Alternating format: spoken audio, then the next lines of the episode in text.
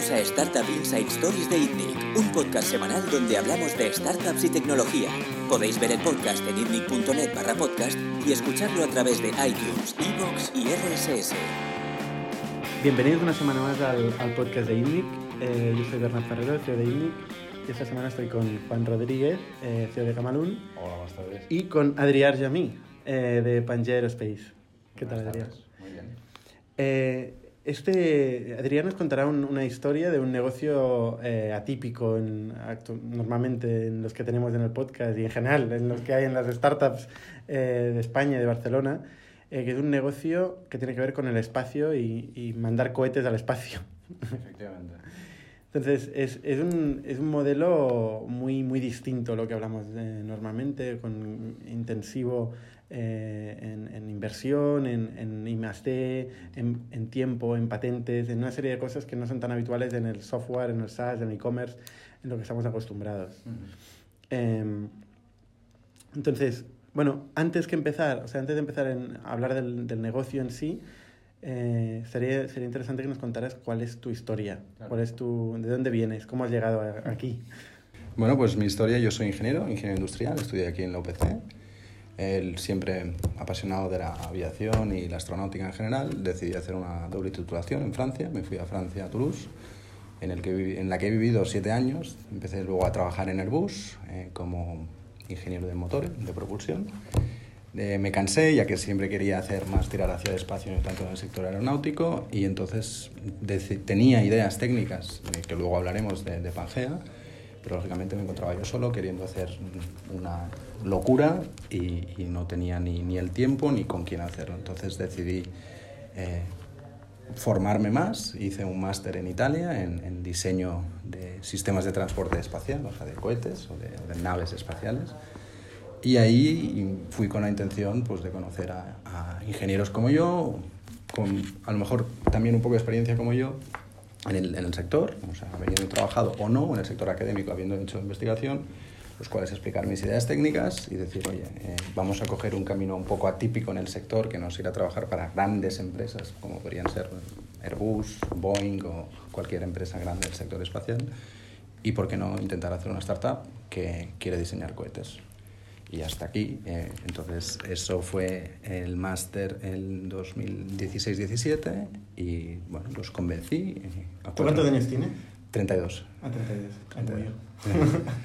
32. ¿Y, y de dónde te viene, por qué hacer una locura así? ¿De dónde te viene, cuál es tu inspiración o referencia? Mi inspiración, o sea, para ser sincero, yo creo que eh, hace falta investigar más en el espacio y, y no lo digo para quedar bien y porque lógicamente me estoy tirando flores hacia mi sector, pero nos está dando muchas ideas está solucionando muchas cosas en la Tierra, cosas que se han hecho y que ha investigado en el espacio. Yo creo que hay que expandir esos límites al máximo y en nuestro caso, pues si podemos contribuir un poco, ¿cómo? Abarate, aba- reduciendo el coste de acceso al espacio, pues no, estamos ayudando, y por qué no, pues hacer locuras mucho más grandes como poder hacer misiones hacia la Luna, bases en la Luna, Marte, etc. Aquí lo bueno es que no hay límite, el espacio es inmenso infinito, y por qué no. Siempre he sido un apasionado del espacio y creo que es posible con tecnologías que hay hoy en día de mejorar el sector, privatizarlo, estandarizarlo y democratizar un poco el acceso al espacio, que hoy en día es algo muy costoso y hay mucha gente que tiene muy buenas ideas para hacer investigación, por ejemplo en microgravedad,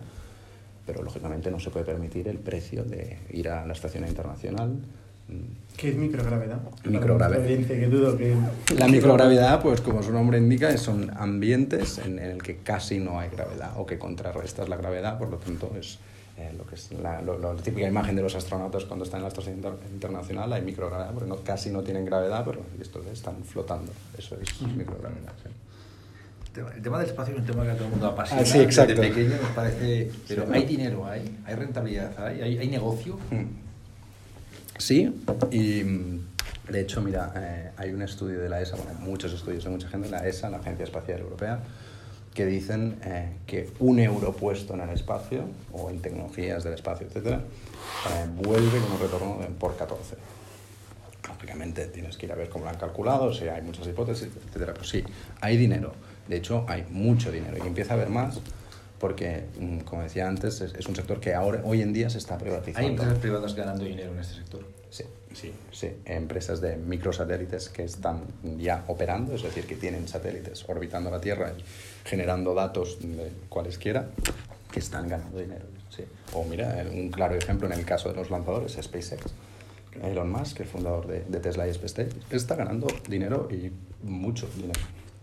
Nadie sabe luego las rentabilidades que tiene, sus márgenes, etcétera. Son la pregunta del millón que todo el mundo se hace, pero sí.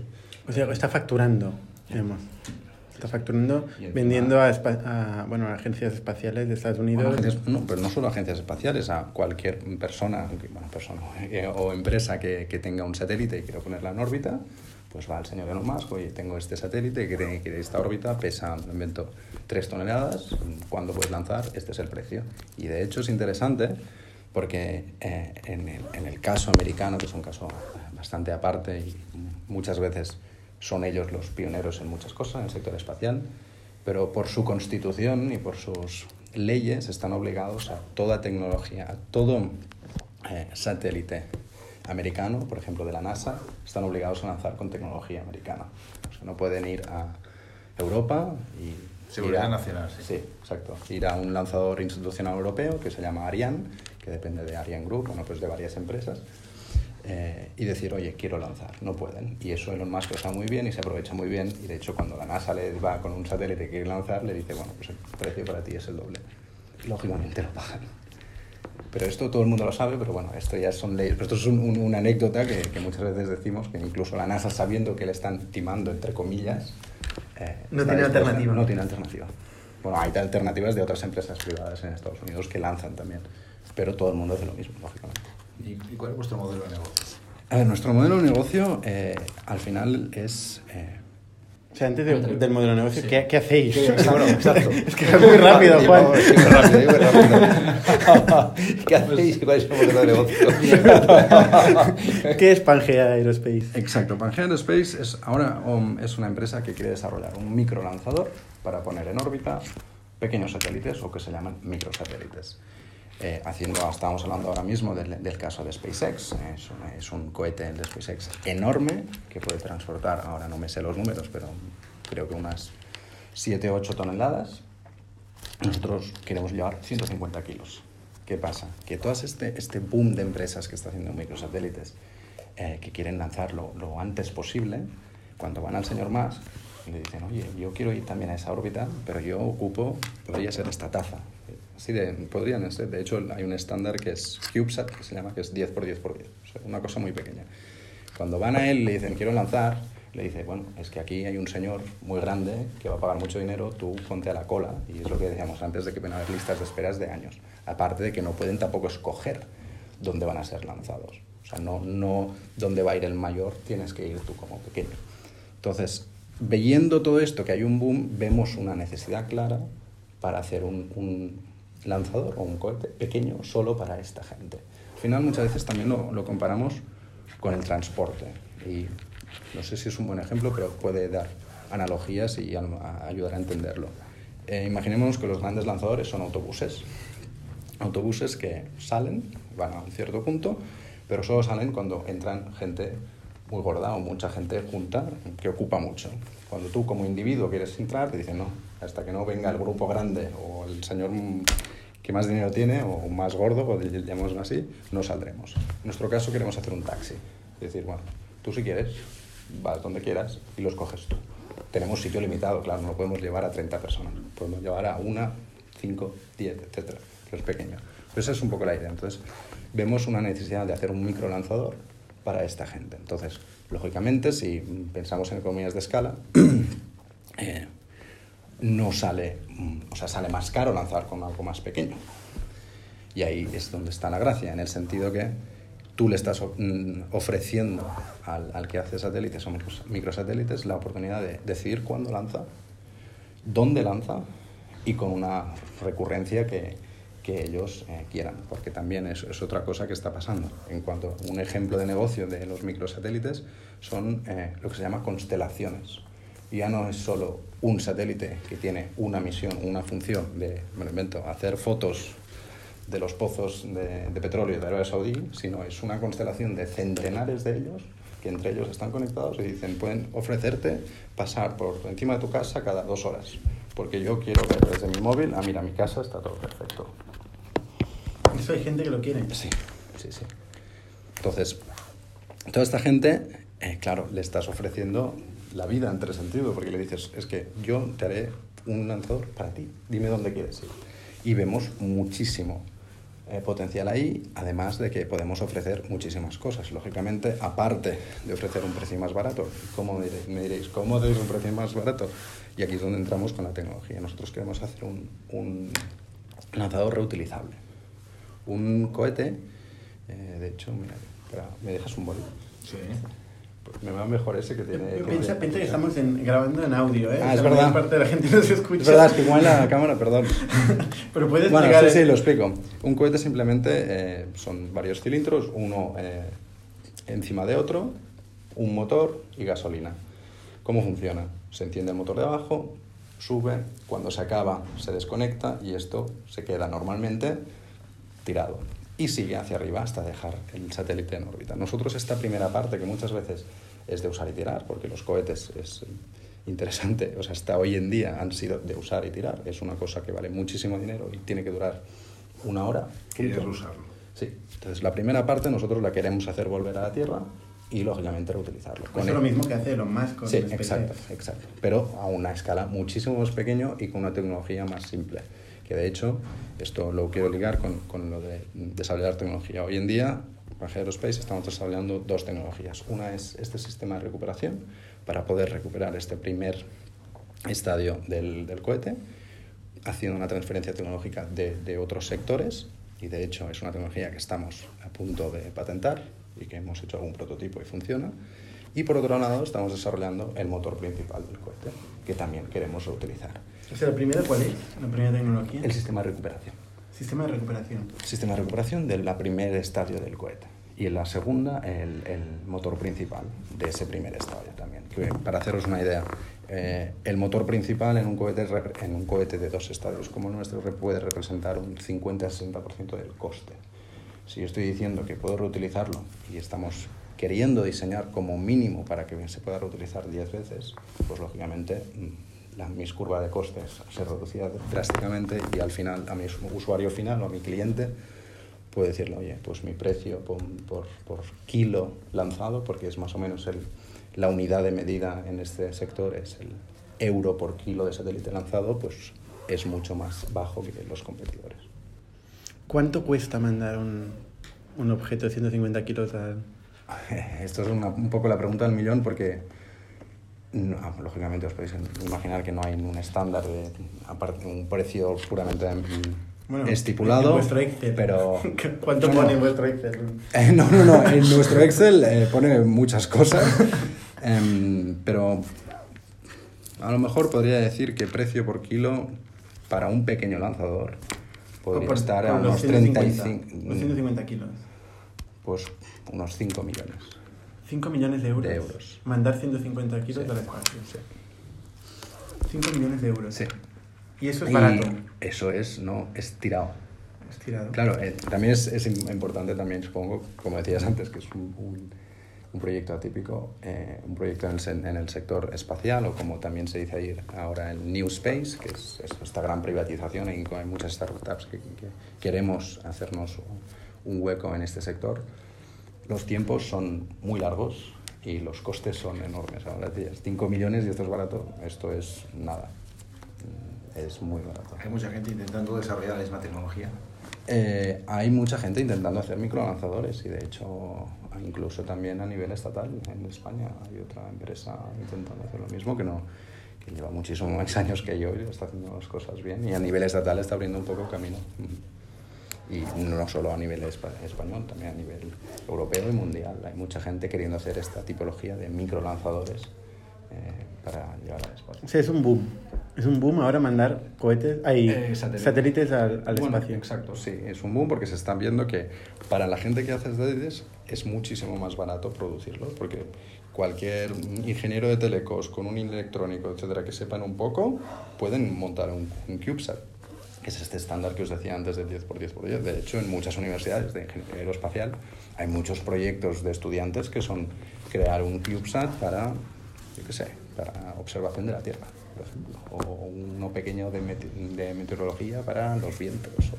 ¿Y oye, hay espacio para tanto satélite? Sí, eh, es una muy buena pregunta, es una de las cosas que siempre nos comenta la gente, pero, pero ¿qué pasa con la basura espacial y todo eso? Eso es, es un problema real y sí, eh, eh, hay que tenerlo en cuenta. Ahora también hay que decir que el espacio es muy grande y hay muchas veces una especie de alarmismo de se nos van a caer la metralla encima y no, eso no, no, no va a pasar, porque El, espacio es muy grande, pero sí que es verdad que nosotros como lo vemos, y por eso también hacemos mucho hincapié en nosotros en la reutilización, intentar mm, que la huella, por así decirlo, sea lo, lo, más pequeña posible.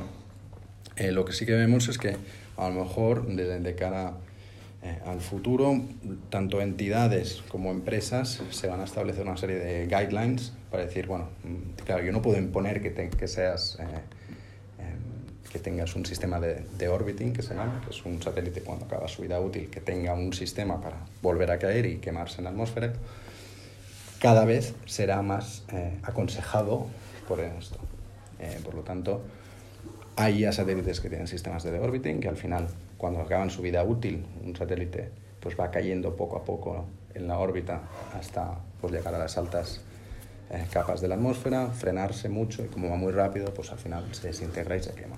Y si quedase una pieza relativamente grande como para llegar a impactar con el suelo, siempre se calcula para que... Sí, exacto, para que caiga en, te ríes, pero cojona un poco en el, Pacífico Sur. Bueno, mm, yo no me, me, río porque, claro, conozco un, po, un poco del sector y yo también... Habrá regulación, ¿no? Hay algún tipo de regulación. Hay regulación, claro. Tú no puedes decir, oye, vamos, mira, nos juntamos ahora, hacemos un satélite y venga, ya... Hay una regulación estatal. Sí, estatal y, a nivel europeo, claro. Hay que tener en cuenta que este sector va muy ligado con, con, con defensa y ya no solo con, con, defensa, o sea, es a nivel estatal. O sea, queremos hacer cosas mmm, que ya no solo puedan interesar, en, nuestros, en nuestro caso, a España, o a nivel europeo. De hecho, eh, también antes hablamos de... ¿Han invertido en el startup eh, las autoridades públicas no? Eh, Europa ha invertido en nosotros. Ha invertido en nosotros, sí. Es muy... Luego hablaremos de financiación, sí, pero para acabar de entender el, sí. el tema, o sea, tú dices, hay regulación, pero tú puedes enviar esto desde cualquier punto. Eh, no. ¿Tú puedes enviar no, esto desde Barbados? No, es una muy buena desde... pregunta. No, no puedes lanzar desde el patio de tu casa, oye, voy a lanzar un cohete, tranquilos, que no os voy a hacer daño, no, ni mucho menos. Hay mm, pocos espacios hoy en día regulados. Por ejemplo, eh, la Agencia Espacial Europea lanza desde la Guayana Francesa, en en, en Sudamérica, eh, porque en este caso está cerca de, del, del Ecuador para lanzar un cohete es mejor estar cerca del Ecuador porque aprovechas la velocidad de rotación de la, de la Tierra y por lo tanto tienes que darle un pelín menos de impulso, por lo tanto un pelín menos de gasolina que necesitas para llegar a esas velocidades. Pero hay otras, otras, eh, otras spaceport, por ejemplo en, por ejemplo en, en Suecia, en Noruega, ahora se está creando uno en Escocia también, que pueden ser estos, como decíamos, en Spaceport del, del New Space que están viendo esta necesidad. Y muchos actores de microlanzadores que no tienen aún un sitio desde lanzar y que poder ofrecerles un sitio pues, desde el que se pueda lanzar, donde haya regulación, en este caso nacional, que lo permita, que todo el mundo esté informado, o sea, imaginaros eh, seguridad aérea, etcétera, tú no, no, incluso no puedes hacer lo que quieras, como decíamos antes, tienes que estar informar, informar a todo el mundo, básicamente, que vas a lanzar un cohete desde donde sea. Pero si tú te vas a un, de un desierto en África y, y, mandas un cohete, ¿cómo lo sabe la gente? Bueno, eh, la gente de cerca se enteraría, porque ruidoso lo es bastante, eso está claro. Pero, por ejemplo, esto pasa eh, en Estados Unidos. De nuevo, el sector americano hay que tratarlo un poco como aparte, porque tienen sus eh, propias normas, etcétera, pero ayudan en este caso un pelín más a muchas eh, startups o gente que quiere hacer pruebas porque tienen muchos desiertos, muchos espacios y pueden habilitar licencias temporales para lanzar, me invento, en el desierto de Mojave, por ejemplo. Eh, Jeff Bezos, también el señor de Amazon, Origin, ¿no? tiene Blue Origin. O sea, todos estos grandes astropreneurs que llaman, eh, con gente como que le ha ido muy bien en la vida y tiene dinero que, que, gastar y por qué no mirar hacia las estrellas y hacer cohetes, él lanza desde Mojave. Está probando su primer eh, cohete reutilizable que no es para llevar satélites, es para llevar personas, que te lanza como una, con una cápsula, tienes 4 o 5 minutos de microgravidad o ingravidez, flotas y vuelves a bajar y lo está haciendo desde Mojave. ahí, de nuevo, eh, es la, la, geografía que te lo permite. Aquí, aunque queramos en España, por mucho que te vayas a los monegros, eh, vas muy rápido cuando vas con un cohete, por lo tanto llegarías a todos lados y no, podría, no te darían nunca el permiso, aparte que desde un punto de vista de tráfico aéreo es complicado. Pero bueno, para responder a la pregunta, sí, hay varios sitios en varias partes del mundo en que, de los que ahora se puede lanzar. Sí.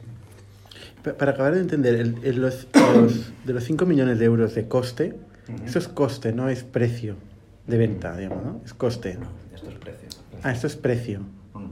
¿Y el coste? Que era mi, mi pregunta. El coste aquí depende de muchas cosas, pero podrían ser, yo no, yo no bajaría de los 4 millones. Depende. O sea, Ahí, esto ya depende de, en, ya te digo, es un sector bastante, donde hay bastante secretismo, precisamente por lo que comentábamos antes, de que vas muy ligado de eh, geopolítica, geoestrategia, etcétera, donde es muy complicado por mucho que seamos emprendedores y, y guays, que quieres intentar emprender y hablar con la gente, llevarte bien. Eh, nunca te dirán, lógicamente, es su precio por kilo, uh -huh. a no ser que seas un cliente y digas, oye, quiero avanzar, pero no es nuestro caso. Y no sabemos con qué márgenes están actuando otros competidores. Pero, pero es una parte para... fundamental de, vuestra, de vuestro negocio, ¿no? Sí, sí, sí, lógicamente. Estáis, de alguna forma, democratizando el acceso al espacio, con lo cual eso significa bajar costes. Exacto. Y por eso nuestra visión eh, es, la, la es, la, reutilización, o sea, para nosotros es... es pues da una ventaja competitiva de costes. Es, de, es de, lo básico. De estos 4 millones de euros aproximados, uh -huh. eh, ¿qué parte es combustible? ¿Qué parte es amortización del cohete? Amortización rápida del cohete, porque por lo que vemos es muy rápida esta amortización. Tiene que ser rápida. Es una buena pregunta. Eh, de los 4 millones podría decirte que desarrollo, o sea, depende cómo lo quieras calcular, pero el coste de fabricación sería 70%. 70%. Sí, más o menos. Y combustible, no, el combustible no es lo más caro, por suerte. En nuestro caso, eh, no es lo más caro, bueno, pero bueno, es de función también de qué combustibles utilices, porque esto ya entramos mucho en la técnica, eh, pero hay combustibles mucho más caros que otros. Por ejemplo, los mejores combustibles que hay para, para hacer un motor de cohetes son hidrógeno, líquido y oxígeno líquido, eh, que dan la mejor combinación química para, para, obtener, para obtener impulso, pero son muy difíciles de, de, trabajar con ellos, porque tienes que trabajar a muy bajas temperaturas. ¿Son inestables? No, baja temperatura. Eh, sí, baja temperatura y también el hidrógeno, por ejemplo, se lo come, es muy corrosivo y se lo come todo. Tienen mu muchos problemas asociados que solo para, por ejemplo, hacer pruebas eh, los costes se encarecen y por eso también todo este tipo de, de, de, startups o del sector en sí, cuando tú dices, bueno, va, voy a hacer un motor, voy a diseñarlo, voy a empezar primero por uno pequeñito y ir a más grande, aunque tengas el, el, el motor pequeñito, solo empezar a probarlo te cuesta a lo mejor millones probarlo y no, hecho, no, no te ha generado ningún ingreso. Mm. Pero tienes que pasar por ahí para que luego se crean que eso no puede explotar y que cuando la gente venga con su satélite eso vaya a ir bien. En, de estos, me he dicho un 70% coste de desarrollo, perdona que bajé los números, pero para, para entenderlo. O sea, eh, significa 3 millones de euros el, el, el coste del, del, del, cohete, o una parte del coste del cohete que imputas a este envío. Mm. Eh, que haces 10 veces, mm. con lo cual, pues, el coste del cohete que puede ser 30 millones de euros. Si estamos hablando de costes. Mm, no. Ah, desarrollarlo uno, no, incluso más.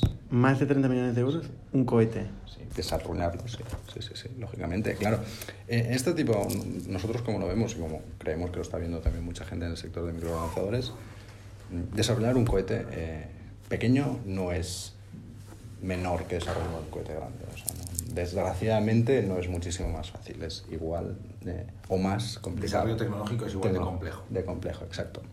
Por lo tanto, eh, solo se aguantan estos modelos de negocio, por ejemplo, cuando tienes una recurrencia de lanzamiento, una vez todo funciona, muy alta. Y estamos hablando muy alta, pues a lo mejor de 30 o 40 lanzamientos por año. Y eso es. Pero no has dicho que era 10 veces.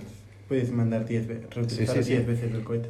Claro, pero yo, yo, digo, para, para entender, para poder llevar a hacer un cohete que sea reutilizable 10 veces, de desarrollo a lo mejor son 40, 50 millones. Pero no, ese es y luego replicas el mismo claro, cohete. replicas el mismo para usarlo. Nosotros, en nuestro caso, queremos llegar a usarlo. Perdón. Diez veces. Entonces, eh, el cohete adicional, ¿cuánto cuesta? El cohete adicional ahora O mismo. sea, 40 millones de euros el desarrollo. Mm. Y, y a partir de ahí, una vez tienes el desarrollo, hacer cada unidad de cohete, más o menos, ¿eh? Sí, la producción en sí. ¿Eh? La producción en sí de Sí, cada cohete. sí. Para, para tener una idea de cifras de lo que estamos Porque hablando. esos 3 millones que tú que me comentas está imputado el coste de desarrollo. Sí. El, el I más D que has metido detrás. Realmente no son Ah, 3 vale. millones, eh, son igual eh, de hacer físicamente vale un millón y dos millones son de I más D, algo así. Mm, sí, podría ser. así, pero, tercios. mm, realmente la unidad adicional ahora mismo no, no sabría decírtelo. No sabría decírtelo. Y prefiero no decir ninguna tontería. O sea, estáis en una fase más temprana. No, de- completamente. Nuestra, nuestra, ahora mismo, hace ni un año que estamos creados, fundamos la empresa eh, en febrero. Eh, seis socios fundadores, eh, cuatro ingenieros aeroespaciales y, y ¿Jeff dos- Bezos? No. No, desgraciadamente lo llamamos, ¿eh? pero no. ¿Le llamasteis? No, hombre, no, no. Bueno, si hubiese tenido el teléfono me lo hubiese Igual pensado. Me lo hubiese pensado. Y dos personas más de, de negocio.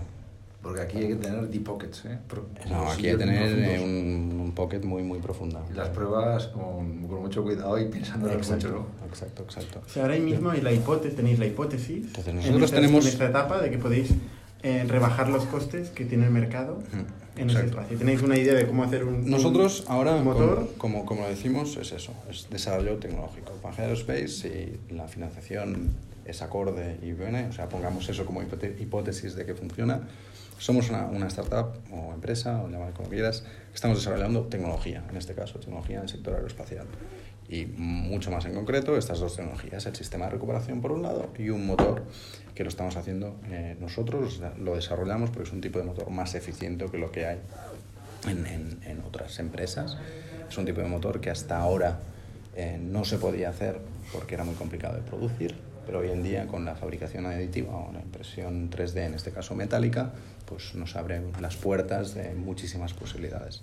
Por lo tanto, ahora creamos tecnología, lógicamente con pequeños prototipos, pues primero un sistema de recuperación pequeñito, una prueba de concepto, luego cada vez escalándolo, lo mismo con el motor, de hecho tenemos esta estrategia de hacer tres prototipos por tecnología y una vez hemos demostrado que estas dos tecnologías funcionan, han sido escalables hasta el nivel que nosotros queremos hacer el, el lanzador, pues a partir de ahí, pues más financiación para empezar a producir un primer cohete, una primera unidad, para probar todos los sistemas en, en uno. Porque el motor en sí no es un negocio. Vender el motor. Es, muy- es una muy buena cosa, podría ser. Y de hecho... O el sistema de recuperación. Podría serlo, completamente. Nosotros, como ahora nuestra, o sea, nuestra visión es muy clara, que es hacer el lanzador y nos, lógicamente tú tienes una visión, pero desgraciadamente el camino más corto no es el que casi siempre pasa, siempre tienes que dar muchas, muchas vueltas y una de ellas podría ser esto. Nosotros a lo mejor decimos, oye, si nuestro motor mm, es tanto la hostia como lo estamos intentando hacer, a lo mejor viene alguien y dice, oye, pues te compro el motor. Son los subproductos. Exacto. ¿Por, de- por qué no? ¿Por qué no? Nuestra visión es muy clara y tenemos que ir hacia. Pero la visión es muy importante, ¿eh? O sea, Sí, sí. realmente es lo que os hace ilusión, ¿no? Claro. O sea, hay un punto que, tiene, que es, es irracional, es un tema... Quiero mandar objetos al espacio, punto. ¿no? Para hacer esto tengo que hacer un montón de cosas durante muchos años. Exacto.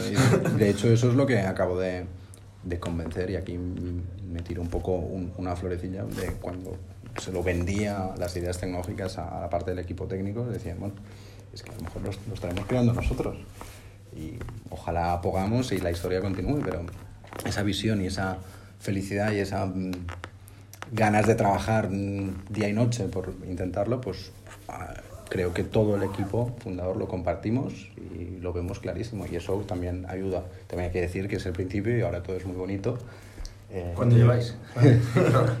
eh, pues mira, fundamos en, en febrero, estamos, eh, fundamos en febrero de este año, ¿De pero este ya año? de este año, claro, vamos a empezar. Pero llevabais ya tiempo. Eh, Llevamos un año más o menos el equipo técnico Yo trabajando. creo que nos conocimos antes de febrero, ¿no? No, nos conocimos en abril o así. Ah, vale.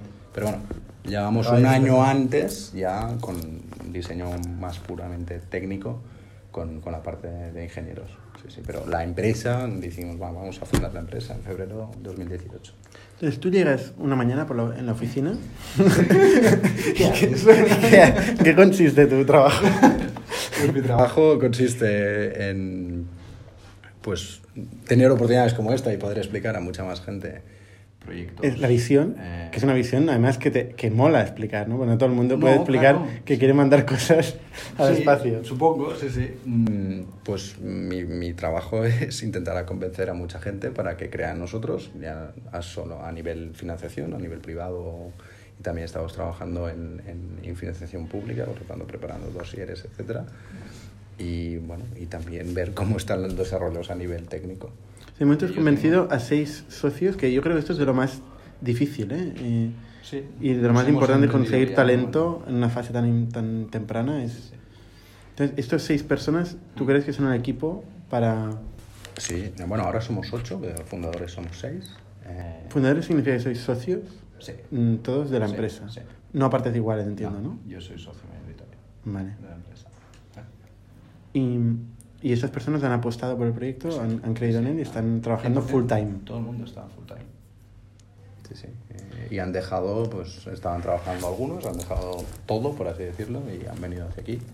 Porque de hecho también es la historia de- del nombre. Pangea, como no sé si sabéis, es el supercontinente antes de que la Tierra fuera como es hoy en día, que era toda la Tierra estaba junta, que viene el griego de Pangea, toda la Tierra, y tenemos esta idea de estar todos unidos para, con una misma visión, en este caso de intentar democratizar, como decías tú, el acceso al espacio, pero que Todos- pasen más Todos tenéis cosas. background de como tú Sí. de haber trabajado en el sector. Eh, eh, trabajado en el sector y, tam- y a nivel académico también. Sí, sí, sí. Entonces, eh, también lo del nombre lo decía porque de los fundadores tenemos a dos italianos a, un sueco también. Entonces era todo esto de multiculturalidad también, o muy internacional o muy europeo, llámalo como quieras, para que quede plasmado también en, en el nombre.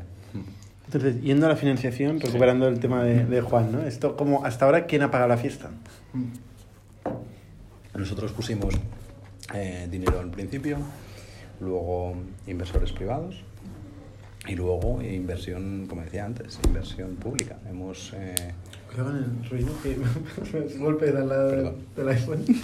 me había olvidado que te estaba grabando también.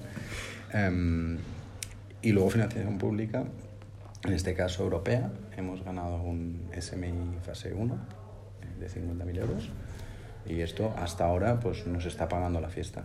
Y lógicamente estamos ya trabajando para en 2019 Que hacer aquí en cuanto se empieza a hacer prototipos, se quema el dinero Sí, Literalmente. hemos- rapidito. Hemos, hemos hecho un primer prototipo a nivel concepto. O sea, tampoco os penséis ahora. Pero sube al espacio. No, no sube. En este caso era el sistema de recuperación, tiene que bajar de manera segura. Y de momento ni bajar. Tiene que, el, concepto tiene que funcionar. Desde la ventana. O- Mm, Bueno, sí, es la idea. Sí. Eh, de, de empezar a hacer pruebas de, ¿Cuál es vuestro roadmap de, de, de productos? Nuestro roadmap de productos, em, de nuevo, suponemos que la financiación como hipótesis solventada, Supongamos que existe. sí. supongamos que existe, en 2019 tendremos más pruebas de, de vuelo de nuestro sistema de recuperación, porque ahora eran pruebas de concepto, em, entregar la, la patente y a partir de aquí hacer muchas más pruebas, como decía Bernat, de empezar a hacerlo caer cada vez más alto y que haga lo que tenga que hacer, que es que aterrice de manera sana y donde queremos. Y esto por la parte de- de sistema de recuperación, hacer eh, escalar hacia arriba este producto y empezar a testearlo. Sobre todo será en 2019 empezar a hacer pruebas, muchas pruebas de esto. Como tú decías, a la que empiezas a hacer prototipos y pruebas, el coste se, Se dispara. bueno, se dispara de una, una barbaridad. Y en cuanto a la- al sistema de propulsión, al motor, estamos eh, ya, hemos enviado a imprimir una primera pieza que esperamos recibir antes de 2019 y también empezar a hacer una primera prueba a enero-febrero de 2019. Si es positiva y va como queremos que vaya, pues empezar a imprimir el primer prototipo del motor, que es un motorcito pequeño, una cosa así, unos 40 centímetros eh, de diámetro por unos 40 de alto, eh, que ya produce unas 3 toneladas de empuje. Esto sería como el primer mínimo prototipo que tenemos que hacer en el, del motor y a partir de ahí, si va bien, de nuevo, escalarlo hacia arriba hasta llegar al, al Para que final. la gente que nos escucha se haga una idea. Para hacer este mini, primer mini prototipo, Sí. ¿qué inversión necesitáis?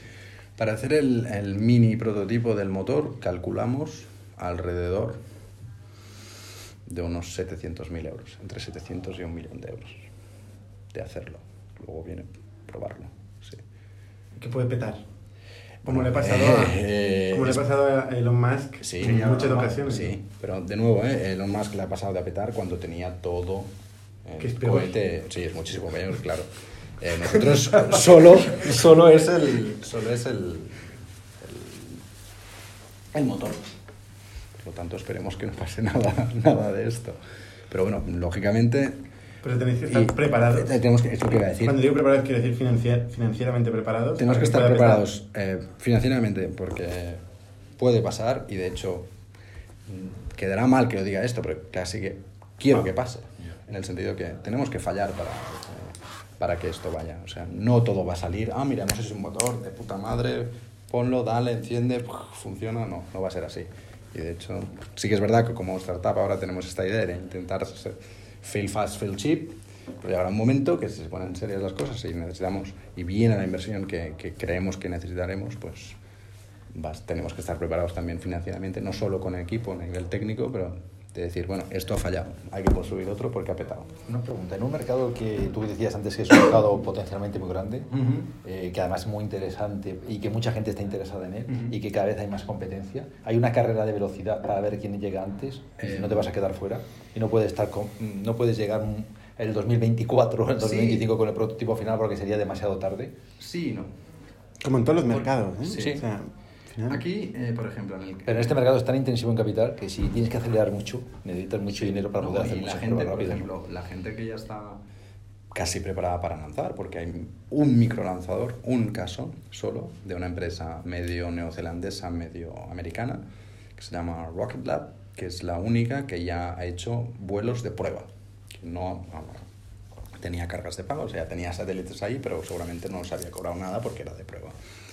Y esto es interesante, hay una anécdota aquí que con su primer vuelo de prueba llevan muchos años desarrollando, creo que unos 10, 12 años desarrollando, lo hacen, no lo consiguen del todo, como dicen es, ellos es un partial success, o aquí en Europa seguramente se vería como un partial failure, porque somos más negativos. Em, después de eso, levantan más capital con una valoración de un billón, un unicornio. Y tú, claro, cuando miras en otros sectores, pues sí, mucha gente ya, pues esto ha fallado. ¿Cómo ahora de repente levantan con esta valoración? Pues porque ¿Pero qué pasó? ¿Qué pasó con el cohete? tuvieron un problema técnico, que no acabó de llegar a, a- en órbita el, el satélite de prueba. Y cayó. No, ¿O se recuperó? No, no, se recuperó. Entonces, esto, eh, ahora, porque ¿Se no entendéis. No, no, se se recuperó. Eh, no sé exactamente qué pasó, pero en todo caso no tienen sistemas de recuperación. Y, y eso, por esto, todo esto lo explico para dar respuesta a, a que llegamos tarde a lo mejor o, o no. Ellos seguramente serán los primeros que empiezan a hacer el negocio en este mercado que está creciendo. Pero están haciéndolo con tecnología que ha sido siempre así, no han cambiado nada la tecnología. Han innovado en algunas cosas, sin entrar mucho en, en detalles, pero están haciendo eh, lanzadores de usar y tirar, como se ha hecho toda la vida. Yo lanzo, perdón, y eso funciona una hora, media hora, lo que sea, tiene que funcionar, funcionar todo perfecto, dejan su satélite donde se dejan y eso cae, se funde, como decíamos antes, se quema, va al Océano Pacífico Sur y aquí no pasado nada. Y construyó uno de nuevo. Nosotros vemos que, lógicamente, tenemos que estar ah, en esta carrera y tenemos que ir rápido. Pero nuestra apuesta es tecnológica, por eso ahora desarrollamos mucha tecnología y la apuesta, que puede verse como más arriesgada, que creemos que lo es, es en tecnología, porque sabemos que si llegamos, aunque lleguemos tarde, si ellos están ofreciendo un precio de uno, a lo mejor yo lo puedo hacer por medio, de dos, o lo puedo hacer por uno, debido y gracias a estas tecnologías que estoy desarrollando hoy en día. Por lo tanto, sí, el riesgo lo hay, puede ser una carrera, pero no sabemos hasta qué punto, ya que está evolucionando también tan rápido, puede ser que hayan cambios también en regulación, que muchos que han empezado a operar ahora, que son los líderes del mercado, dejen de serlo porque, me lo invento, una regulación dice que tienes que reutilizar una parte para... O simplemente que tienes que pro- producirlo en Europa, por ejemplo, por decir algo parecido a lo que pasa en Estados Unidos. Es muy interesante porque Europa hoy en día quiere intentar no tener dependencia del acceso al espacio con tecnologías americanas. Y ya no estoy hablando a nivel de todo el cohete, a nivel de todo. O sea, que cualquier pieza que vaya a volar en un cohete europeo se haya hecho en Europa. Claro, esto es un challenge imposible, es complejo. De hecho, eh, Estados Unidos ya lo tiene con la regulación ITAR, ¿Qué es eso? Que no te permite cualquier cosa de tecnología europea que vaya ahí y lo, y lo contrario. Europa está haciendo esto, quiere asegurarse que hay empresas privadas o con ayuda pública, pues para decir, no, no, yo tranquilos, no dependo de nadie para acceder al espacio. Es curioso porque esta cultura de, de, del error eh, que hablas, ¿no? De, aquí, lo, bueno, hablamos mucho de eso, ¿no? Es, es importante para... Estamos enfrentando a incertidumbres, si la gente no se equivoca, significa que no estamos probando cosas, con lo cual estamos in- mm, bajando mucho las probabilidades de éxito de- del negocio, ¿no? Porque estamos trabajando con incertidumbre. Pero es verdad que los errores que cometemos aquí igual no cuestan tantos millones de euros. No, no, y, y lo entiendo, claro. Pero, mm, claro, eh, lo entiendo perfectamente, pero hay, hay- en este sentido hay que arriesgar. Y, en, en un sector tan mm, que puede tener un impacto ya no solo a nivel estatal, es que podría decir a nivel mundial, a nivel de la humanidad, de ayudar y que pues, si investiga más en espacio, pues habrá más cosas que salgan. Em, hay que aprender, y creo que esto hay que ligarlo también con la educación cada vez más, pues que para hacer cosas complejas, pues tienes que probar, tienes que probar y fallar, porque si no, como decías tú, no estás a lo mejor innovando lo suficiente, a lo mejor sí, ¿eh? O sea, es- lo mismo- con la tecla la primera. ¿eh? Es lo mismo con un cambio de escala, con un cambio también de balance, eh, Sí. con lo cual tienes que tener eso, ¿eh? financiación para poderte permitir estos, estos errores. Pero, ¿y el concepto de Lean Startup estás familiarizado? Sí. ¿Se aplica aquí la idea de crear un, un prototipo, un, un MVP, un Minimum Viable Product? Eh, Sí, y no. Lógicamente, claro, nosotros también internamente nos decimos, tenemos que intentar ser lo más lean posible, pero como decíamos antes, llega un momento que cuando ese prototipo, por muy que quieras, vale una burrada, pues será lean y todo lo que quieras, pero nos está aún tan lejos del producto final que no sabes si cuán lejos estás del MVP, por lo tanto, en, en procedimientos tal vez intentemos aplicarlos, pero hay muchas veces que el tiempo para llegar a ese MVP es muy largo para que sea lo rápido que tiene que ser el Startup de, bueno, prueba, error, mercado, ¿qué tal? Bien, vuelvo a iterar. Por eso, mm, eh, sí, la idea es intentar aplicarlo lo máximo, pero no siempre es fácil aplicarlo en un sector eh, como, el, como el aeroespacial o el sector espacial. Oye, y último para acabar, ¿eh? A nivel de, volviendo a la financiación, eh, entiendo que has explicado este proyecto a mucha gente, ¿no? Eh, cu- ¿cuál, cuál es el perfil de, más allá de la, de la inversión pública, que también sería interesante que explicaras? Es, es, es interesante esto de- de- de- del perfil, imagino, de inversor privado Sí. a los que nos dirigimos. eh. Sí. Pues- ¿Y cuáles las respuestas que estáis obteniendo? Pues esto, claro, que podríamos hacer, es interesante que hagas un estudio sociológico de, de, por ejemplo, el inversor español, etcétera. Pero antes que esto me gustaría que también decir, nosotros, claro, mucha gente nos dice a mí, vosotros, ¿qué- ¿quién coño sois? ¿Qué decís? ¿Qué queréis hacer, coño? O sea, para el carro. Entonces, siempre decimos, o digo, Elon Musk Mm, catalán. eh, No, ni Elon Musk catalán, no, no, no, eso, ni mucho menos. Pero para, para mm, tener un poco más de credibilidad, eh, nosotros tenemos la suerte de contar en nuestro advisory board con el exdirector de la ESA, eh, que lo convencimos precisamente hablando de ingenieros e ingenieros, o sea, hablando de todas las tecnologías que estamos desarrollando, el sistema de recuperación eh, sobre todo, decirle, es que creemos que puede funcionar, míreselo, los números son estos, o sea, nada de marketing ni de, de, de- de show off, por así decirlo, y, y dijo, hostia, pues tal vez puede funcionar. Y, y él decidió anexionarse al, al- al proyecto, también igual lo- nos pasó lo mismo con el exdirector de la Agencia Espacial Francesa. ¿Me dieron pasta? No, pero en este caso eh, son advisors mm, de networking, por así decirlo, que sinceramente también a lo mejor puede quedar mal que diga esto, pero me interesa muchísimo más claro, que claro. esta gente que son han sido dioses entre comillas o los número uno y número dos del sector espacial europeo estén con nosotros Dan credibilidad al proyecto. dan credibilidad al proyecto entonces Sí, pero la credibilidad que dan si meten pasta es multiplicada por, Dan credibilidad por para la que, que algún inversor meta pasta. ¿no? Sí, Dan para que un inversor meta pasta, en el caso de uno de ellos eh, nos dijo que no podía poner pasta porque está involucrado con algo, está montando su propio VC de espacio, o sea que a lo mejor la pondrá, ojalá pueda venir con otra ocasión. O, sea, en este caso ¿no? sería, sería mal que pusiera pasta porque os limitaría, tendría un conflicto de intereses. Exacto, por eso, por eso, de hecho él lo tiene. Em, Para mí es muchísimo más importante que yo pueda asociar eh, nuestro proyecto a ellos o que ellos se asocien a nuestro y que nos den ayuda en todo lo que puedan, porque lógicamente conocen el sector desde dentro eh, porque han estado trabajando en él muchísimos años. Entonces, el, el tipo de, de, inversor, eso ayuda para ganar la credibilidad que decíamos. Sí que es verdad que, el, por ejemplo, a nivel español, a nivel puramente privado, eh, lo primero es rechazo. Rechazo por, imagino y supongo, porque no, no, no se entiende este sector. ¿no? O sea, lo de nuevo, no es un sector que cada día abras el periódico y digas, mira, otro lanzamiento, no sé qué. O sea, Bueno, no es realidad lo sí, ¿eh? Empieza cada vez más a haber más lanzamientos, pero no es SpaceX, lo... Sí, SpaceX. SpaceX mola y es trending topic y todo lo que quieras, pero no es lo más típico. O sea, aquí, por ejemplo, el inversor español, o, mm, sí, podría decir el inversor español, tal vez tú le dices que quieres hacer, eh, no sé, eh, villas en Palma de Mallorca y seguramente sería más fácil tener dinero porque sabes, bueno, real estate, etcétera. Va ligado a una discusión que a veces tenemos aquí, es que el nivel de ambición también de país, ¿no? Eh, o sea, esto parece que es una cosa que es para otro tipo de países que tienen Sí, otro nivel de no, ambición. nosotros no estamos en otra liga. Sí. Estamos en la liga de no en la Champions, nosotros estamos más jugando en la segunda Europa Entonces, esto no es para esto es para otra gente, ¿no? Para. Y esto mm, es una pena, porque eh, yo creo que el talento eh, tiene no que conoce venir de países. El talento no conoce de países. Eh, Por eso, eh, precisamente. Y pues si hay oportunidades aquí, pues ¿por qué no?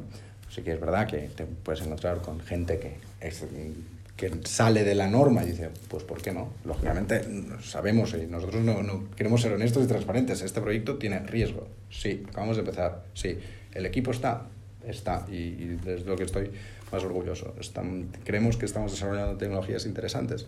Sí. Luego, lógicamente, mucho riesgo, el retorno puede ser muy interesante si va bien.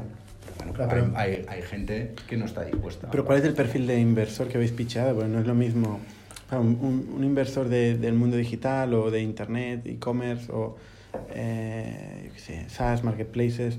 Ah, No está acostumbrado a invertir en cohetes, ¿no? Igual es que el interlocutor no es el adecuado.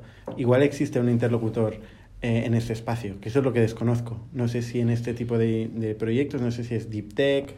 No sé bueno, ahora, eh, ahora que dices Deep Tech, sí que empiezan a haber VCs, y no sé si ya tanto a nivel español, pero a nivel europeo, que se están empezando a interesar eh, por, eh, por el, el new space, el sector espacial. Esa es la otra, ¿eh? porque ¿qué te impide ir a cualquier sitio de Europa? Aquí tenemos Ah, no, no, inversores de toda claro. Europa. No, no, claro, ni mucho menos. Y de hecho estamos en conversaciones con bastantes que no son estatales, son de fuera de Europa.